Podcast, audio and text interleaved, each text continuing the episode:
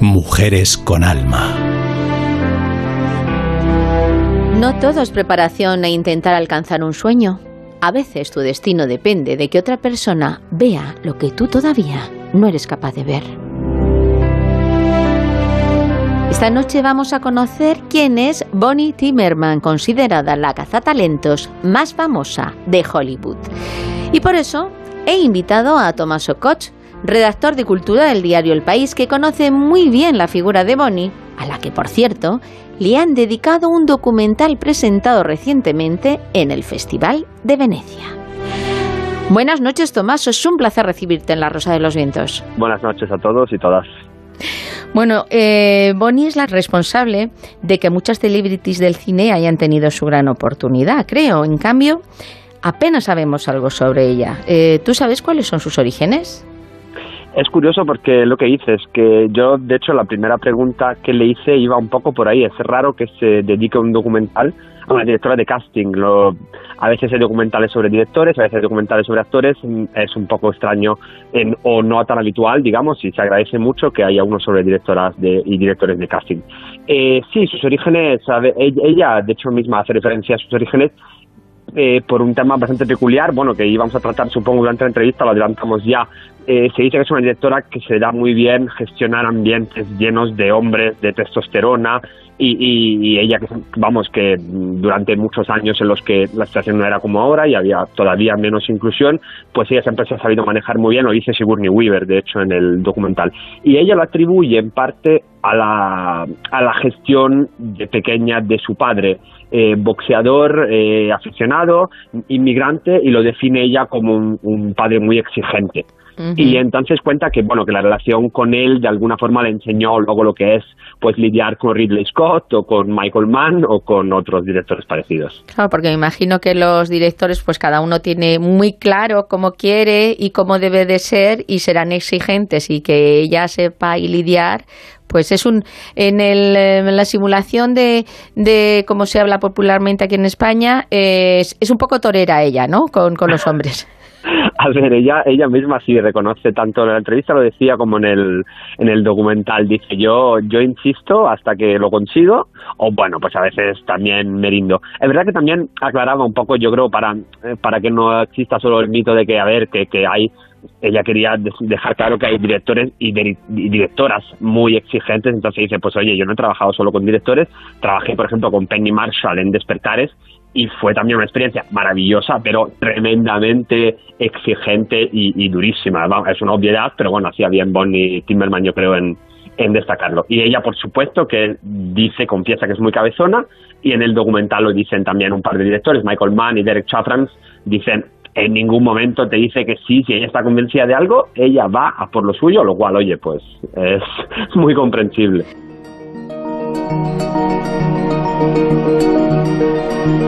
Ella se define a sí misma como exploradora o como alguien que arregla matrimonios entre el director y el actor. Tú que la conoces, eh, ¿se puede decir que, sí, que, cuadra en ese perfil? Yo hay una definición muy bonita, es verdad que claro, todos los que aparecen en el documental evidentemente son eh, estrellas que ella ha descubierto o lanzado, con lo cual, bueno, pues qué van a decir de ella, ¿no? Pero Mark, Mark Ruffalo en el documental dice es que ella es la brecha entre el todo y la nada, que me pareció como una definición eh, muy especial.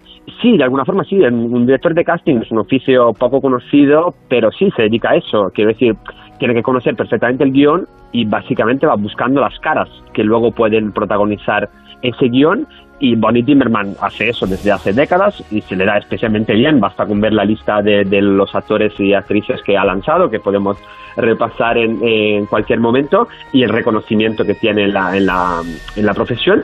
Y muchas veces ha luchado incluso en contra de eso, del criterio de, algún director, porque ella creía firmemente en el suyo y, y muchas veces ha tenido razón y las películas en las que ha participado pues están ahí para demostrarlo. Pero fijaros cómo es esta mujer, que siendo directora de casting, una profesión muy poco reconocida, en la que nadie que no se dedique a la industria del cine sabría decir el nombre de alguien que destaque en España o incluso en el extranjero. Ella no solo ha logrado que muchísimos actores y actrices le estén eternamente agradecidos, sino que su labor ha sido tan impactante que le han dedicado un documental a su figura y excepcional trabajo. Pero veamos ¿Qué secretos usaba Bonnie o qué estímulos creaban los actores para convertirse en la mejor cazadora de talentos en Hollywood? Tomaso nos lo cuenta si ella que primero quiere, dedica, suele dedicar 20 minutos, digamos, más o menos, bueno, será aproximado, entiendo, a hablar con ellos y ellas. Eh, ¿Cómo estás? Un poco entender quiénes son. Dice que siempre pregunta por qué quieren ser actores y actrices. Entiendo que sirve para relajar el ambiente un poco, para que la persona que tiene enfrente pues se, se, muestre un poco más, muestre un poco más de quién es. Por ejemplo, claro, en el documental eh, cuenta Steve Buscemi que lo agradeció muchísimo. Él, cuenta, bueno, parece mentira ahora que Steve Buscemi, ¿no? Pero que al parecer en los primeros castings le rechazaban muchísimas veces porque resultaba muy tímido y muy cortado. Y entonces, pues esos 20 minutos iniciales de, conversación con Bonnie Zimmerman, pues le dieron mucha tranquilidad. Pero en cambio, por ejemplo, en el documental aparece un casting eh, de, un jovencísimo Viggo Mortensen, y a Viggo Mortensen no le gustó nada esta idea de, o sea, él iba a hacer un casting y no estaba por la labor de, oye, pues no estamos aquí para charlar de, de la vida o de quiénes somos, estamos para hacer el casting, entonces eh, como que, fue un, pelín tenso, digamos. Pero vamos, lo que ella suele hacer es eso, intentar primero eh, relajar el ambiente, conocer un pelín, si es que se puede conocer a alguien en 20 minutos, y luego ya pasar a la parte, digamos, más del casting como tal. Ella un poco desarrolló ese don, ¿no? Que, llaman algunos como que tiene don de adivina o de mística, porque es como que, sabe ver un poquito más allá de lo que en un primer momento a lo mejor le puede mostrar un actor en, corrupción en Miami, ¿no? En, en, esta serie, como que dio a conocer a un montón de actores que luego se han consagrado como estrellas. Por supuestísimo, ella habla de que un buen director de casting debe tener intuición y apertura mental. Y bueno, pues Corrupción en Miami es probablemente de los, de los mejores ejemplos. Bueno, ahí, entre otros, eh, descubrió de alguna forma Benicio del Toro, que claro, pues eso yo lo, lo, utilicé para el arranque del artículo que, que, se plantó ahí y fue un poco desastre porque no, no llevaban los papeles bien organizados, no llevaban las fotos que había que llevar. Eh, digamos que eso, que fue un poco caos, pero bueno, a Bonnie Timmerman no le importaba eso, su poder en él algo más, pero hay muchos más, más casos. Eh, ella cuenta y sabe también en el documental que, que vio en teatro a Brian Cox en un papel en el que estaba prácticamente todo el rato de espaldas, intuyó algo. Cuenta que cuando vio a, a Sean Penn, por ejemplo, pues estaban literalmente cuatro personas en el teatro, entiendo que tres más ella, y, había ahí un chaval muy flacucho, muy así, que bueno, que ella misma como que le pareció a lo mejor estéticamente poquita cosa que parece mentira siendo hoy quién es Sean Penn y con el, atractivo que se le atribuye a Sean Penn, pero intuyó que, que ahí había algo como madera, digamos que, que sabe ver la, la madera de, de estrella en, en muchos novatos, básicamente, vamos, chavales y chavalas que se están eh, acabando de empezar. Ella dice que, que, como que termina de, de, buscar ese misterio, ¿no? Como que es muy importante eh, intentar descubrir el misterio que oculta algún, algún actor o, o, alguna actriz. Creo que también eh, en el documental se, se hace referencia a eso. Totalmente, sí, sí. Dice que le gusta que le lleven a lugares misteriosos e intuir algo, algo más en los intérpretes a los que está entrevistando. Claro, precisamente, por ejemplo, le pasó con Benicio del Toro. Dice ella literalmente que él tenía calidad de estrella que es un concepto pues difícil de entender, al menos para mí, yo no sé si sabría detectarlo, supongo que no, pero bueno, pues ella lo, tiene muy claro y es curioso, otro, otro elemento que verdad que a veces pasa, bueno, los mejores actores probablemente pasan de un género a otro, ¿no? Pero a veces hay actores que, que acaban, y actrices que acaban encasillados en algún tipo de género, son más de comedia, son más de drama, etcétera, etcétera. Ella dice que tienes que, volviendo a lo de la apertura mental, tienes que tener la suficiente apertura mental como para poderte imaginar esa persona que a lo mejor en ese momento te está pareciendo el villano más aterrador y más inquietante que te puedas imaginar, pues en una comedia. Y entonces eso también es otro don que, tiene, no, no cerrar ninguna puerta, digamos, al menos de, de primeras.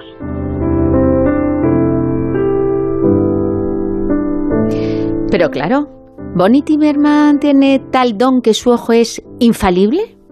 ¿Nunca se equivocó y rechazó a algún actor o actriz. Y luego se arrepintió?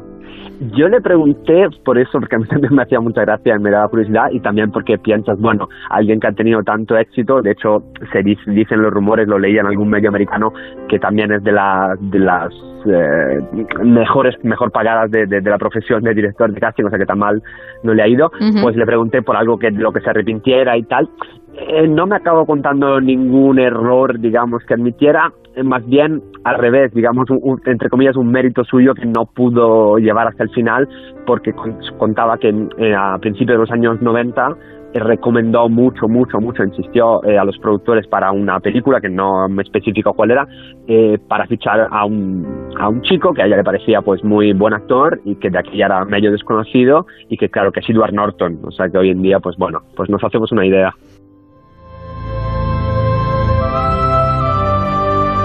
Antes has mencionado, uh, pues eso, a sus éxitos, ¿no? Cuando le he la oportunidad a Inicio del Toro, a Viggo Mortensen, pero también pues tenemos casos como el de Sigourney Weaver, como el de Scarlett Johansson, como Bruce Willis, como Liam Neeson, como Kate Winslet, eh, Natalie Portman. Es que claro, es que son muchísimos en su cartera, que ella ha visto esas posibilidades para determinados papeles que la contrataban a ella como directora de casting, como directora de reparto, y que luego, pues efectivamente, eh, estos actores y estas actrices, pues han encumbrado.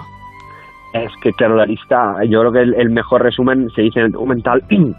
si te suena el nombre de algún actor en Hollywood, probablemente lo haya lanzado Bonnie Timmerman. Vamos a, la lista que hacías, que es muy completa ya. Pues, se puede añadir pues eh, la mismísima Julia Roberts, ella, eh, de hecho, fue directora de casting al principio de teatro, luego se pasó al cine y también, por ejemplo, mm, fue directora de casting en una obra de una obra que fue de los primeros papeles relevantes de Meryl Streep y Glenn Close, vamos, casi nada.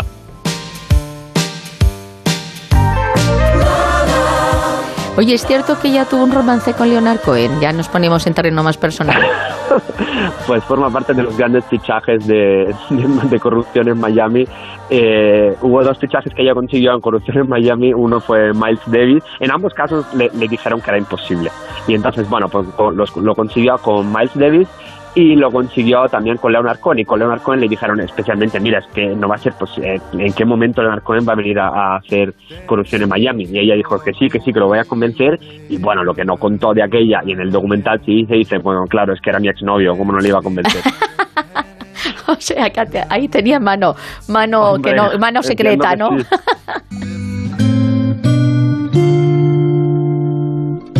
Oye, ¿sabes si en algún momento ella también se ha visto tentada en ponerse detrás de la cámara y dirigir su propia película, una obra de teatro, como ella venía también del teatro?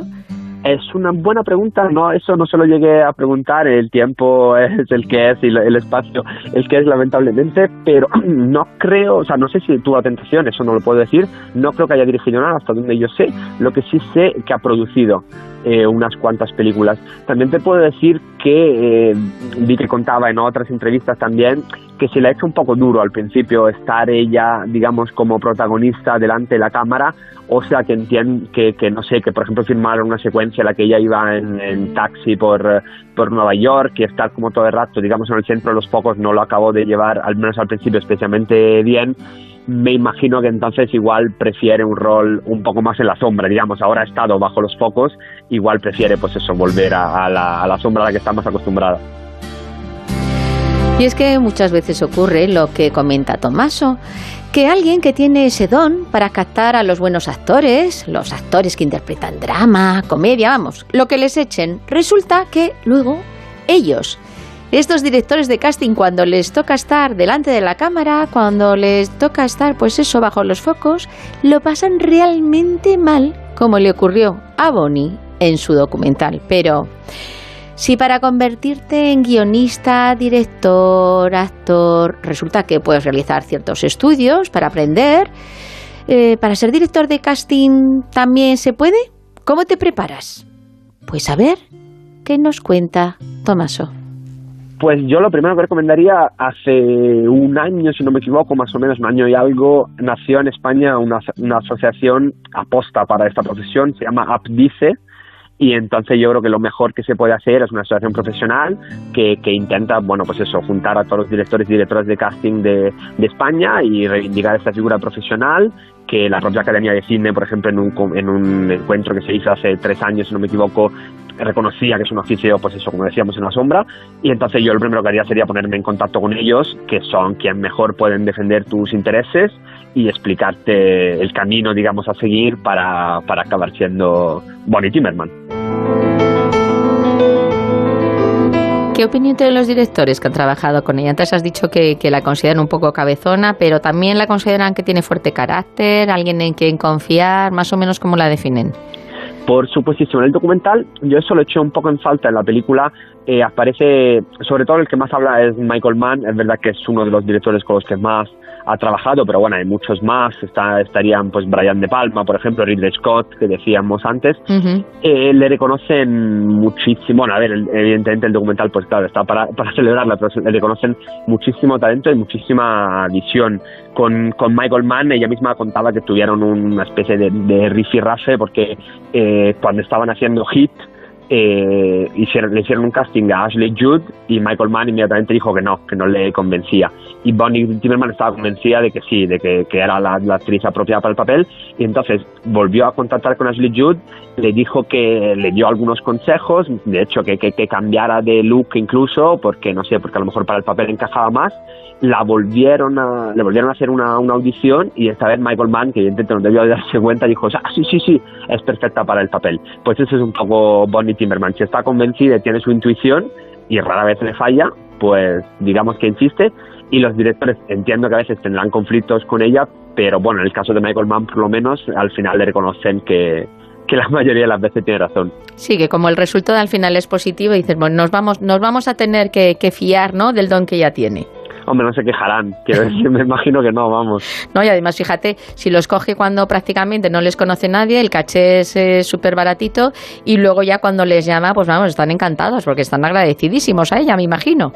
Claro, incluso, eh, por ejemplo, este Mark Ruffalo otro adorador absoluto de Bonnie Timmerman, eh, al que ha fichado un montón de veces y repasa su currículum, pero llega a contar también, claro, que por ejemplo hubo, hubo, un casting que él mismo reconoce que lo hizo fatal en Armageddon y, y ella no, y, y, no, no, no se llevó el, el papel, pero bueno, pues aún así evidentemente entiende, es verdad que Mark Ruffalo ya a estas alturas, pues bueno, pues entiendo que lo, lo llevará bien porque es una de las estrellas de Hollywood y puede reconocer también sus fallos, pero bueno, dice que él mismo reconoce que no lo hizo especialmente bien y bueno, que ella se quedó con la idea de, por otro lado, de que era un buen actor, en este caso no cuajó, pero sí cuajó en muchos otros. Pues muchísimas gracias, Tomaso, por darnos a conocer quién es esta maga del cine de Hollywood, que ya veremos a quién descubre últimamente, ¿no? Porque ya nos podemos esperar cualquier cosa. Pues decía ella que se ha vuelto más difícil, fíjate, porque antes con irte al teatro, a las obras más relevantes y ver un poco la tele, lo tenías controlado y ahora con todas las plataformas y todo, decía que contamos, fíjate, mucho más los medios, que ya está más pendiente, y el boca a oreja, así que ya veremos quién será el siguiente o la siguiente. Ahora tiene que, muchísimas gracias. Tiene que fichar a los influencers. Te imagino. Oye, hacen anuncios y hacen de todo, ya es lo que no, falta, no, ¿no? Sí, hombre, ya aparte, si ella ve el talento donde lo ve, seguro que, vamos, que sabría encontrarlo, sin duda. Y vosotros, queridos oyentes, si queréis ser un futuro o futura Bonnie Timmerman, una mujer con alma de cazatalentos, buscad el documental Bonnie del director Simon Wallon, que seguro os enganchará y dará las claves para conseguirlo.